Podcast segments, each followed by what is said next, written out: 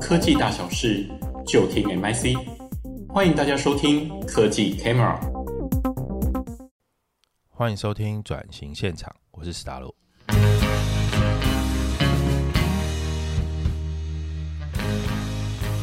今天的这个来宾是李杰峰，我跟他认识是在他在信义房屋时期哦，然后他非常厉害，他被外派到马来西亚当这个呃拓展的先锋哦，就是海外分公司的第一任的总经理。那立下战功之后回来台湾，现在在住商不动产这边的总部担任那个副总哦，可以算是高升。那我认为老板对他也是有意栽培哦。就是做不同领域的历练。那至于这件事情怎么说呢？我们诶卖个关子，再晚一点会跟大家说。那李杰峰，我都叫他这个李总，或者习惯可能叫外号李四。哎，这个这个就非常的平易近人哈。我我觉得作为一个这个房仲的代表啊，平易近人是非常重要的特质。可是，在这个李总这边人畜无害的外表，然后笑容可掬的。这个呃亲切感之下，其实有个非常非常厉害，就是善于察言观色，而且三观很正的这个状态。嗯，所以今天我们从这个转型的角度来聊，其实，嗯，我觉得我想跟他聊的是他个人转型哦，或者是说他在每一步当中，他是比如说他是非常非常非常厉害的这个业务员。那你也知道哈，这个身上管理职，比如说身上副店、身上店长，不见得会赚到更多钱，但是他可能要担到整个店的这个责任。那这件事情他是怎么做的？然后，呃，他是怎么样去了解这些人的特性？哦，那每个人都有自己的特性，那每一个店长也都有自己厉害的。在他的这个分类里面，店长有所谓的带人跟很强的哈，跟这个业务能力很强的哈，那他是属于哪一种？或者是说他两种都不属于哈？他其实就是在这个防重的这个领域待很久之后，不管是他的同业或者是公司高层都认为说，OK，你应该要当店长，你应该要往上升了。所以在这样的前提之下，他就是有点像是被拱上去了，就当上了。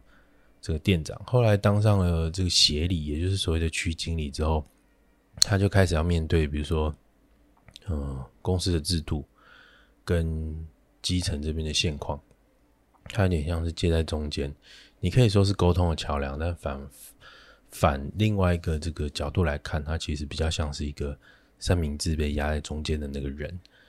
那他是怎么样去面对这个东西？其实我认为是很值得大家去。去学习的齁，就是不管你公司在面对什么样的状态，再怎么扁平化组织，你都会有这个这个状态，一定有这一群人。你要怎么样让这一群人的状态是好的，是蛮重要的。呃，他他特别喜欢待人的时候，他那个坦诚的态度，其实让我还蛮蛮敬佩跟印象深刻。他很喜欢用开诚布公的方式，就他很敏感，然后他待人处事很好。他是 top sales，所以他很知道一个案子该怎么谈，但他会带着他下面的店长，带着他下面的业务员去了解对方怎么想啊。比如说，诶，你往后想三步哦，这件事情会进展到哪里？或者是说，呃，有点像是稍微有点向上管理的感觉，是老板其实需要一个什么样的人，这边要先先想好，哦，然后你就变成那样的人，那老板自然就会挑到你，吼。哦、这是一个方向哦。那呃，他还有也是很利他啦，哦，就是培养去找那个他手下的人的优点，也就是说，他很喜欢使用这种成就别人的方式，所以他会有一些哦，这个体制上的冲撞。我刚刚提到，他当上协理之后碰到的事情，再就是，哎，先做人还是先做事？哦对于业务来说，做人跟做事这件事情到底孰强孰弱哈？谁比较重要？这是这是你是有呃，这个李总这边有自己的观点。再是他升上去之后，我我觉得业务做到一个程度之后，都会有很强的空虚感，就是每个月业绩都归零嘛，从头计算，每一季业绩归零嘛，从头计算。那这件事情就是会导致他的离职率很高，或者说业务可能都会因为这样的这样一些不好的习惯。那这个安身立命的这个的座右铭是什么？我们来听听。哎，李总说。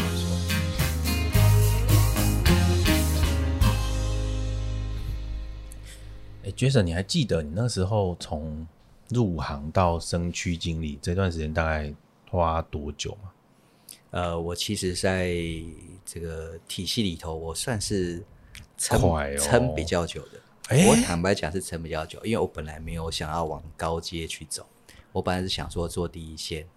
OK，对。但是的确，你们这一行好像第一线的收入有的时候比主管高哦。没错，所以也没有一定要往上爬，对不对？的确是啊，就是那个抽佣、抽成、退佣什么各种的制度，你们。你们这一行其实非常奖励这个敢冲敢杀，就是战功为王，对，对不对？对。那后来，那我这样问好了，就是是什么样的因缘机会吸引你就往上走？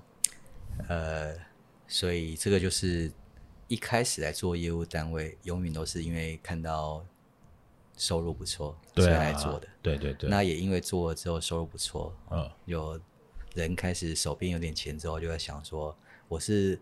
再让自己更有钱呢，嗯，还是让在自己可能有更有一些成就感哦。所以其实，在那个在这个路上呢，其实我犹豫的比较久，嗯哼哼，所以就在业务单位第一线的业务单位待的比较久。我后来是有一点被，就是好像就自然而然，大家都觉得我应该往上爬了。我反而是有点被众人拱上去，说你应该要去选，你不选，对不起大家。所以某方面来说，你的个性并不是，呃，就是。很积极营营，一直想往上走的那种。OK，好，那呃，买房子的时候，其实跟信义跟永庆都有接触，然后这个接触也是侧面接触，也算深。我知道在信义干区经理这件事情是非常非常厉害的。那这个升到区经理的时候，你那时候碰到最大的困难点是什么？就是我我的意思是说，跟店长相比，不不是跟第一线业务相比。对。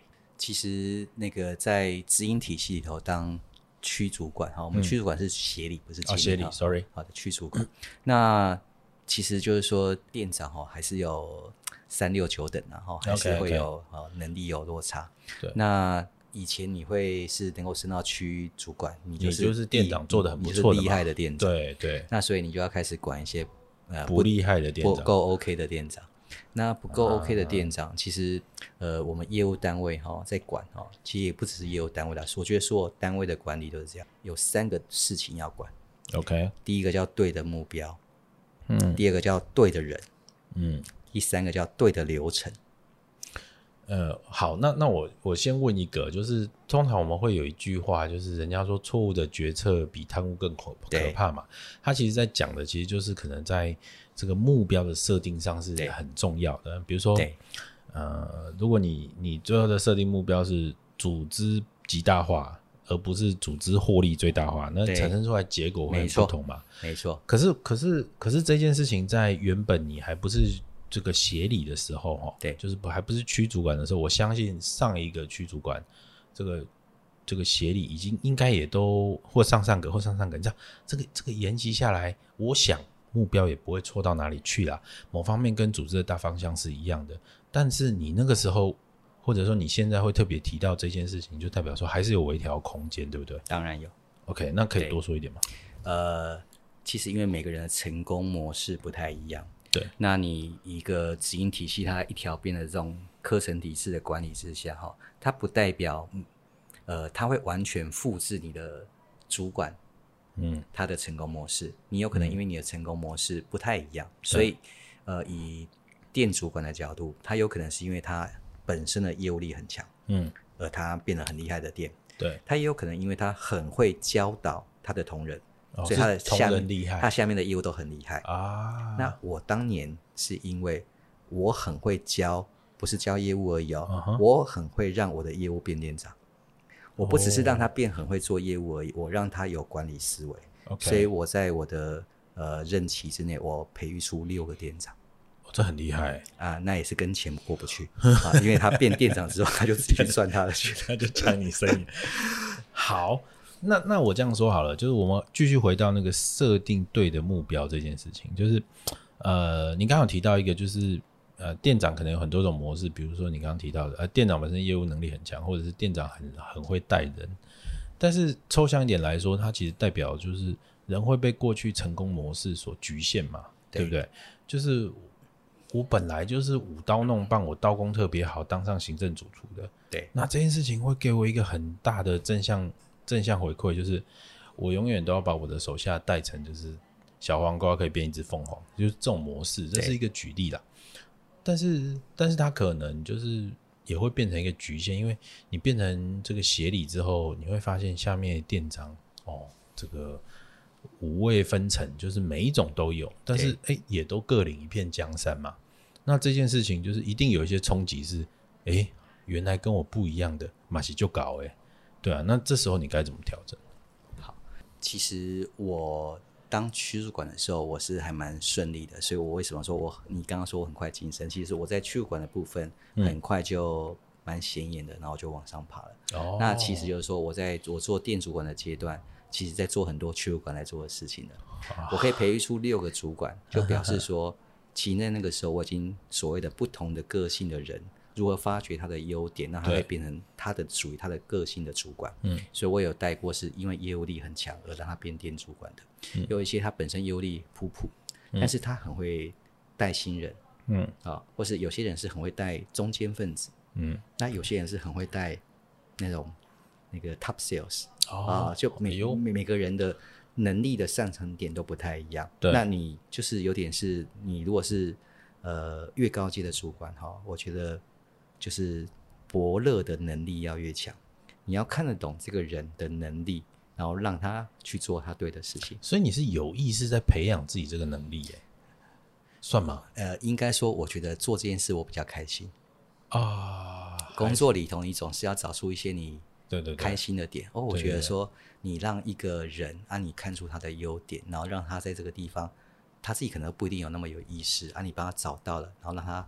在工作里头发挥出来，然后后来得到整个公司的认同。对对对，哎，这个事情是那那我们来聊一个不开心的，蛮开心。我可以理解这件事情是开心的哈，就是成就别人，它会带来无上的乐趣。的确也是，就是我在厨房带人的时候也是，就是呃，我我那时候在应聘的时候，我只找就是有开店的意图，而且这个开店意图不是说五年十年，我说你这两年有没有开店？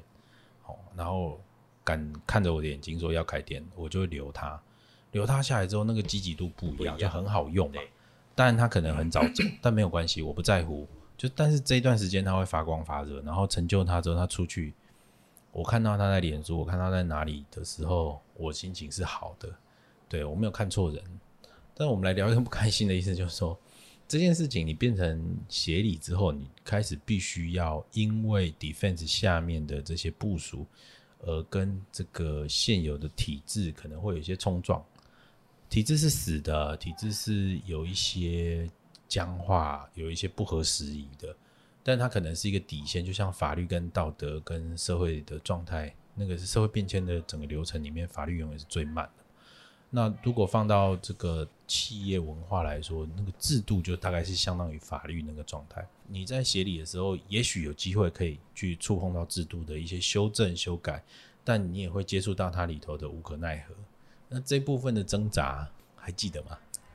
呃，这个一定是在当管理职的流程里的过程里头，感触应该是都是最深的。诶，呃，大公司的这个，尤其上市公司，它基本上哈，就像五洲制药一样哈，它是先前就不伤身体，伤身体，所以它一定是很保守。它是各种的管理模式，是为了避免不要出错，就是我们先防弊，对，防弊为最重要的重点。所以他有很多行为都是为了防避，嗯，所以防避这件事情才是可能你管理上的重点，嗯，但但是如果你在业务单位在做管理的时候，你会很 care 说最最后绩效，因为你还是想要竞争嘛，还是要漂亮一点的，还是要竞争嘛，你还是希望能够在拔得头筹嘛，哈，所以在那个过程中，呃，如何把你的业业务嗅觉，嗯，然后在公司可以允许的范围里头，嗯，好，去找出对的目标。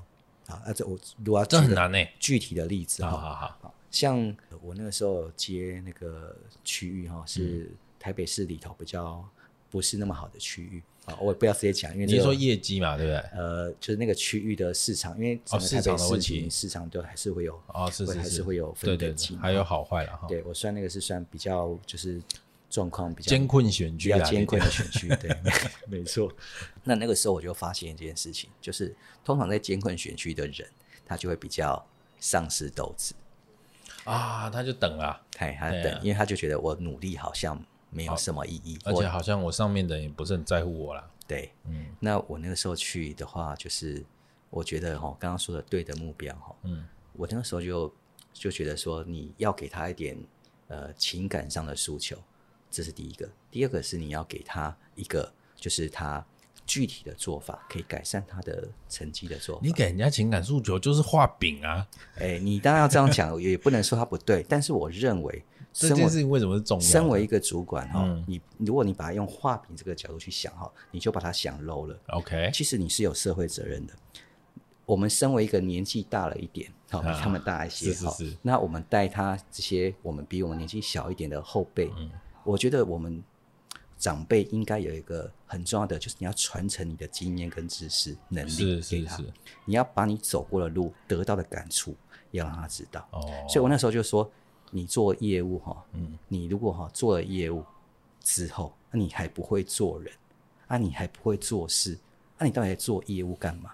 你去看所有的励志书都告诉你说，哦，我们这个人要成功，要去要走过业务单位。那请问，走过业务单位，最终你是要得到什么事情？我就给他们下定义，你要你要当一个能干的好人。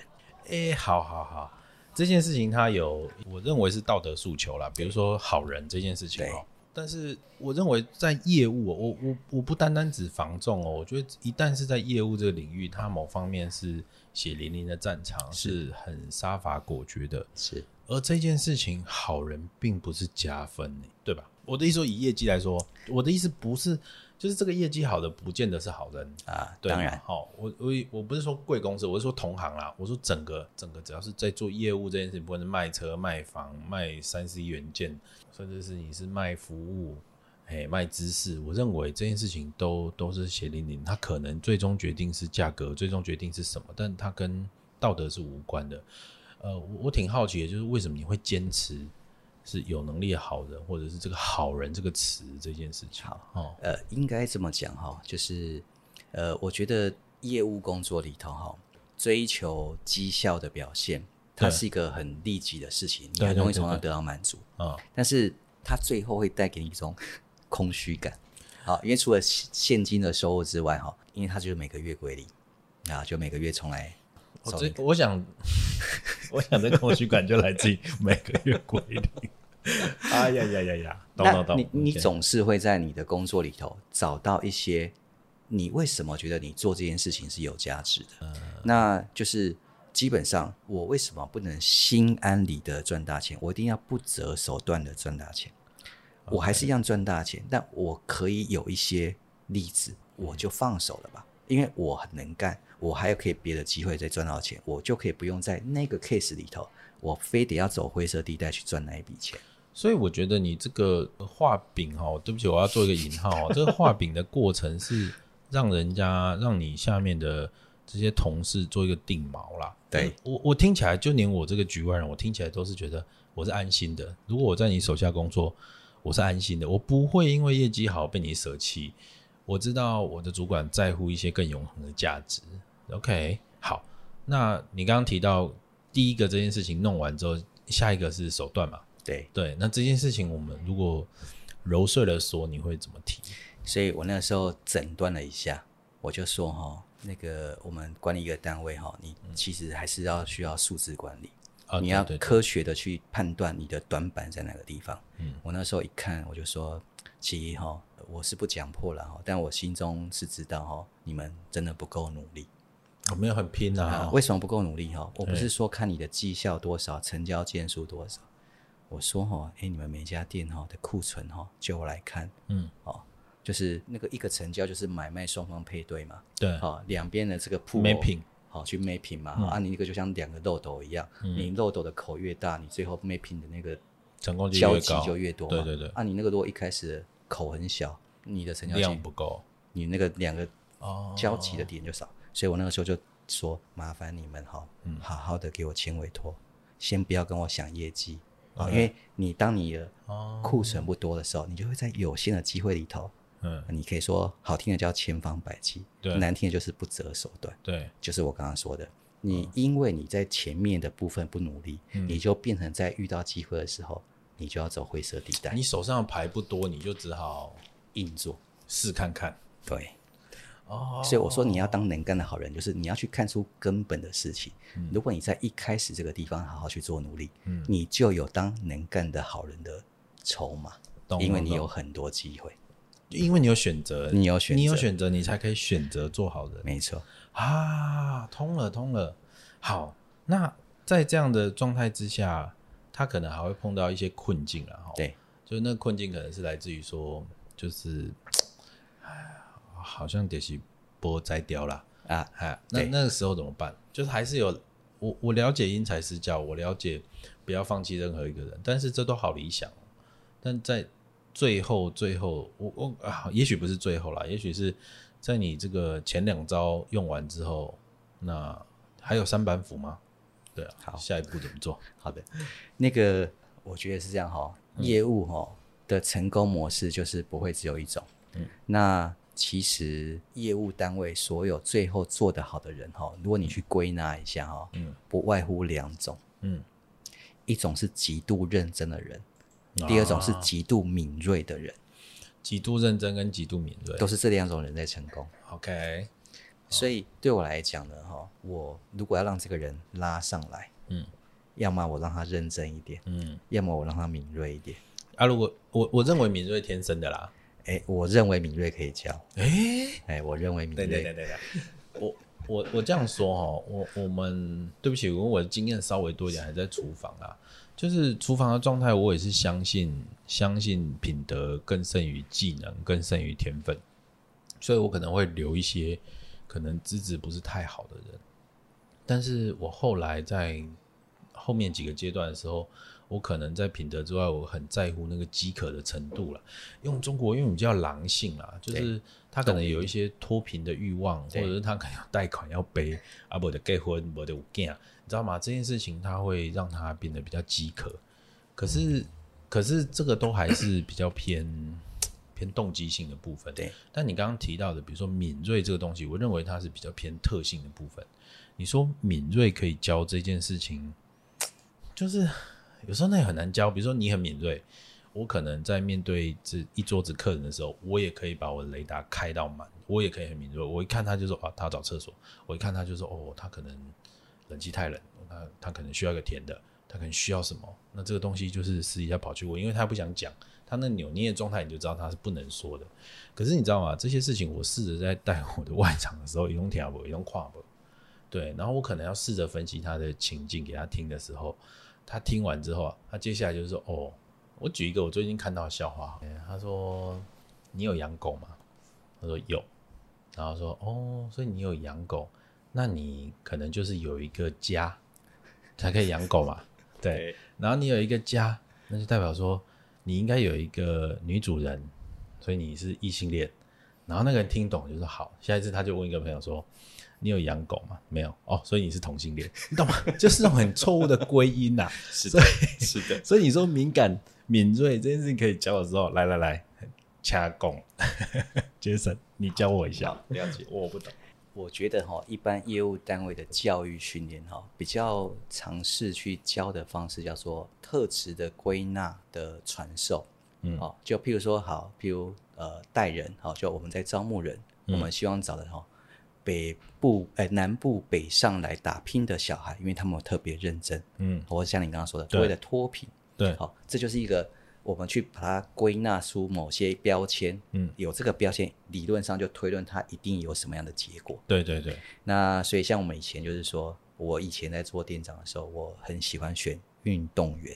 你选运动员，我是我，我是选长子。啊，也 同样意思，意思对，就是那个概念，就是我们用一个标签去说，如果有这样的特质，他通常会同样会呃有这个标签的话，它带有某某种特质，它会 fight，他适合适合这样的一个东西。但是业务单位如果走交到这边，你就会出现你刚刚那个笑话的这个状况。哦，那我觉得差别就是说哈，现在在教八年级的小朋友哈，因为我们现在的都都是八年级的哈，八年级的时候，你一定要懂一件事情，就是说哈，我们认为那个背后的理由，我们认为嗯那边供了，其实你要讲。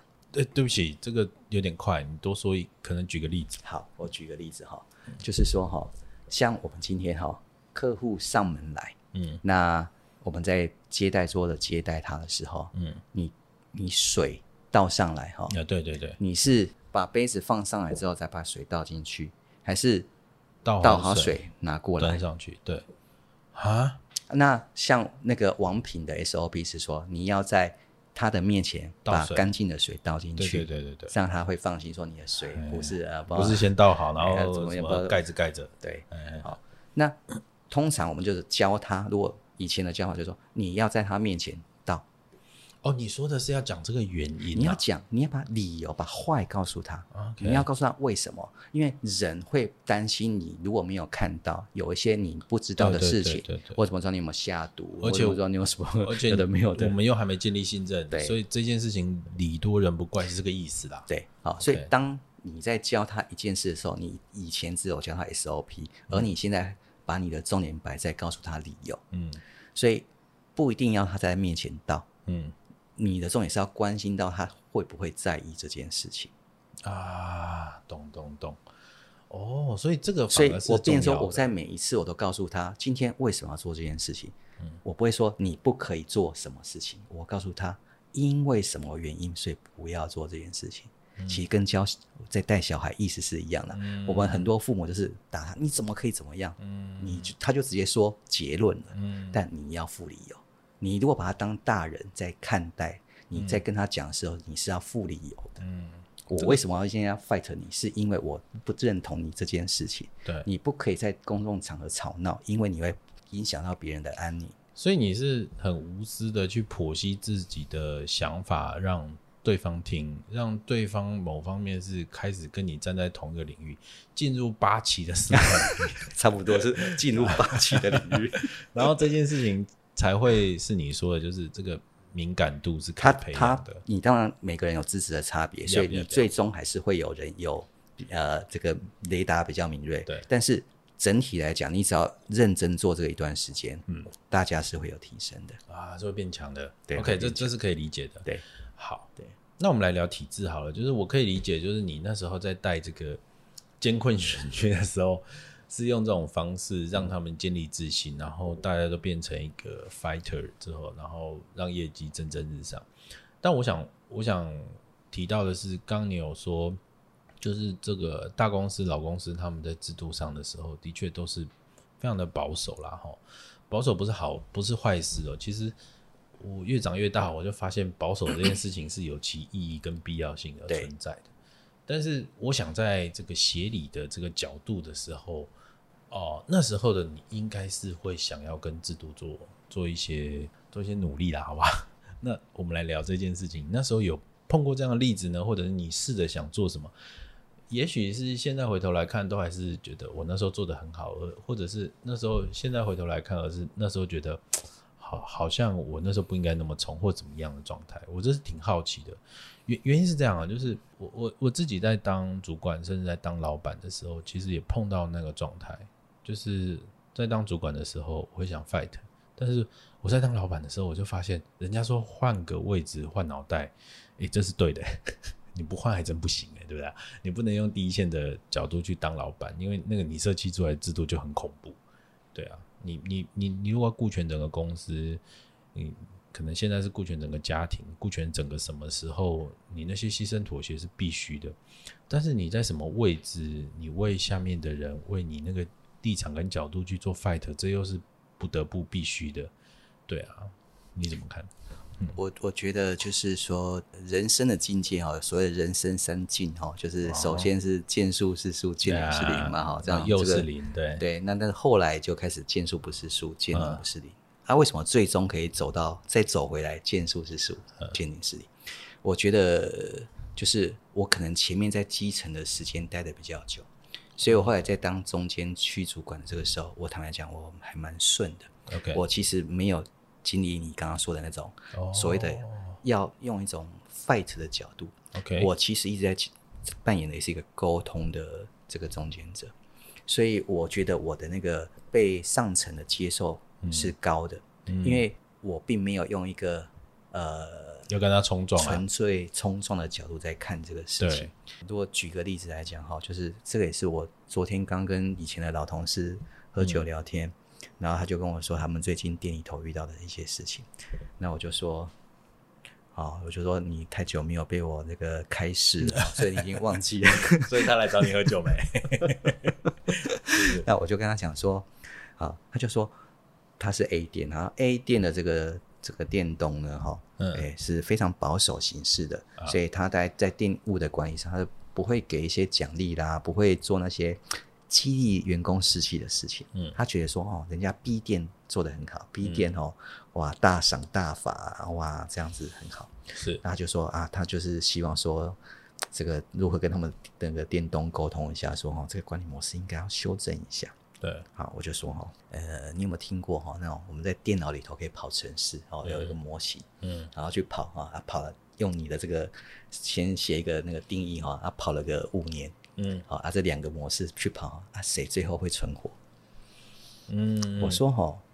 我坦白讲，我不确定到底哪个是对的。对，你这两个模式哈，你有可能那个大赏大罚的哈，嗯，在短时间它会很好，嗯，但是因为它的大赏大法会导致这个电动哈这家公司的现金流哈是比较吃紧的，所以万一有一个市场大的变动的时候，它是反而比较撑不下去的，就是没有。所以如果你用中长期的角度来讲，搞不好是你的那个主管哈，他的这个经营的模式哈。比较可以让他的单位走得比较远。是，我说谁是对，谁是错？派工哦，派工哦。哦，我说哎，我如果这样讲，你会不会对你的店那个 主管稍微有点谅解？他尊敬啊，好吧？我说，我说，所以我说你这个就是我说的见树师叔见林之理。嗯、你那个，你有时候你在你如果把自己这个、这个阶段就是摆在很纯粹的那种，就是好像就短期啦。短期的看那个东西哈，那就像下围棋一样，你只有在看人家自己下在这边，我就立刻要下在他旁边，想把它包起来。真正的围棋高手不会这样下棋的啊，我会 我会是哎哎，那个叫争一子嘛，对不对？对哦，好哦，所以这件事情在就是这个叫什么？就是前面马步搭。这个这个蹲的深了哈，所以其实，在基层待了时间够久，这些敏感度你本身又是够的人，然后这些体谅、换位思考其实又很足的状态下，到协理的时候，反而是上层喜欢的，而且你跟下下面的这些同事的沟通也是很顺畅的，那就来啦。所以就是为什么我去马来西亚的缘故。来嘛，你看上去了嘛，好，那那当然是很好啊。那薪水啊、权利什么都都有给足。我想问的其实是一个 detail 哦，那个 detail 是这样，就是我们在谈数位转型或在谈转型这件事情的时候，kick off meeting 其实最不重要的，因为这件事情只是一个宣誓，只是一个 announce，就是说我没走啊，我们开始做了。但其实重要的是这个 kick off meeting 前面六个月到底做了什么准备，什么兵荒马乱。打翻了什么东西？好，摔破了什么东西？建了什么东西？买了什么东西？开掉了谁？请了谁？顾问找谁？你知道这些柴米油盐才是真正重要的。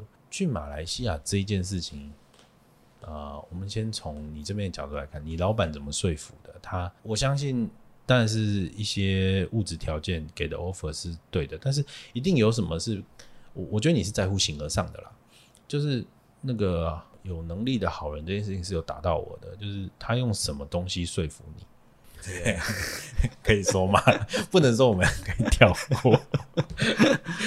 这个具体的细节当然不太适合说、嗯嗯、啊。但是如果说就说服我的角度哈，嗯，这个是其实老板们都其实很懂得用人呐、啊，啊、所以其实当初在要我过去的时候的沟通哈，基本上也是。从我的能力的角度去出发了哈，你知道做中介这一行哈，嗯，其实那个基础的学历是不太需要的啦，嗯，好啊，所以我算是学历相对比较好的人。哎呀呀，太客气了，来来做这一行，哦、懂你意思了，是。啊，所以就是当老板在跟我沟通的时候，他也会觉得说，你你你如果就做一个很 normal 的事情，其实是比较可惜嘛，嗯，好，那集团的发展在这种事情上，它都会有一些比较长远的东西在思考哈。所以，譬如说，以我们去国外去做操作的时候，他思考的绝对不是说这一条线可以赚多少钱。嗯哼，因为我坦白讲，这个难说欸，我我们在台湾要赚钱简单的多。嗯、我同样用这一批人力，我同样花这样的人事成本，嗯、我等放在台湾，我可以赚更多。我何必去弄一个管理、啊、管理更麻烦的？啊，所以你老板在想什么？所以就是通常就是像刚刚说下围棋一样，高手都在下往后想三步的事情。哦，好大一盘棋。对，要下好大一盘棋。Okay. 所以对你来讲，如果一个集团有想要往国际化的方向去发展的时候，嗯，它需要国际性的人才，它需要多余人才。啊，坦白讲，这刚好是台湾比较弱的部分。哦，所以他是要这个、啊。对啊，他或者是说他需要你成为那个人啦。对，对对对，对，OK。所以假设，譬如说今天像以马来西亚来讲，他们这种至少是三语以上的人才，嗯，他们都是这样的。哦，他们就是生出来就是在那样的环境下，对对对。那以我们台湾的这个位置，你如果说要发展比较国际型的这些这些事业，嗯，你大概要么就是要能够华语，嗯、要么就是马来语，要么就是英语，对，你大概就是这样子嘛。对啊，啊，所以如果去马来西亚，就是刚好你那个那样的人，他都是有这样的可能的发展的能力，所以我这边去培养人才库，嗯。的这件事的本身，对，可能比我赚多少钱的意义还大一些啊！我了解你老板在想什么，但他怎么说服你呢？他一定有什么，比如说，呃，就是我我想一下，我该怎么说这件事情好了。好，什么事情是你决定动身的原因？因为因为它是一个很大的决定，对对啊，而这个决定它它可能带来的后果是。虽然老板这样说啦，但也有可能不成功嘛。对，不成功你怎么办？你知道吗？我在那里就胃痛了嘛，对吧？那当然，你可能还是可以回去做做其他位置，但这整件事情会带来一个阴影，一个 mark 在你的这个里面，所以一定有什么是你我觉得下决定的点。那我认为这件事应该不能归功于老板，应该归功于我自己。哦，哎，因为我觉得。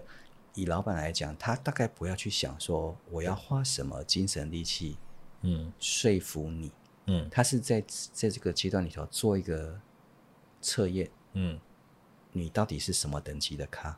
哦，其实对他来讲，就今天如果我拒绝了，他当然还是可以找到，一定还是可以找到第二个人，是，但是到底是哪一个人有勇气去挑战未知？嗯嗯，那你是不是那个有能力挑战未知的人？是。那其实对我来讲，就是说，啊，当然这是另外一个人生观了哈。我个人认为哈，我们华人这个社会里头哈，很缺乏讲究一种一种一种德性啊，诶，叫做勇敢。我们不是很强调勇敢这个。那是啊，那是啊。诶，我们很强调说你要好好的保护自己，所以我们不强调勇敢。我们强调是得体啊，啊，勇敢有时候是不是很得体的行为啊？哎，对啊。但是你如果去西方的这个社会去看，嗯、他们在养小孩。很重视要让他勇敢，对，要第一个举手啊，打错也要第一个举手。对，有人打你要打回去 啊，对对对，他们的态度都是这样。所以我说那个勇敢的特质，我觉得是华人比较缺少的。嗯，那我可能在业务单位吧，我觉得如果你都要去在舒适圈里头，那就也不用来业务单位了。好啦，我们今天的节目就进行到这啦。如果喜欢我们的节目，欢迎订阅、按赞、留言。还要给我们五星评价哦！我们下次再见啦。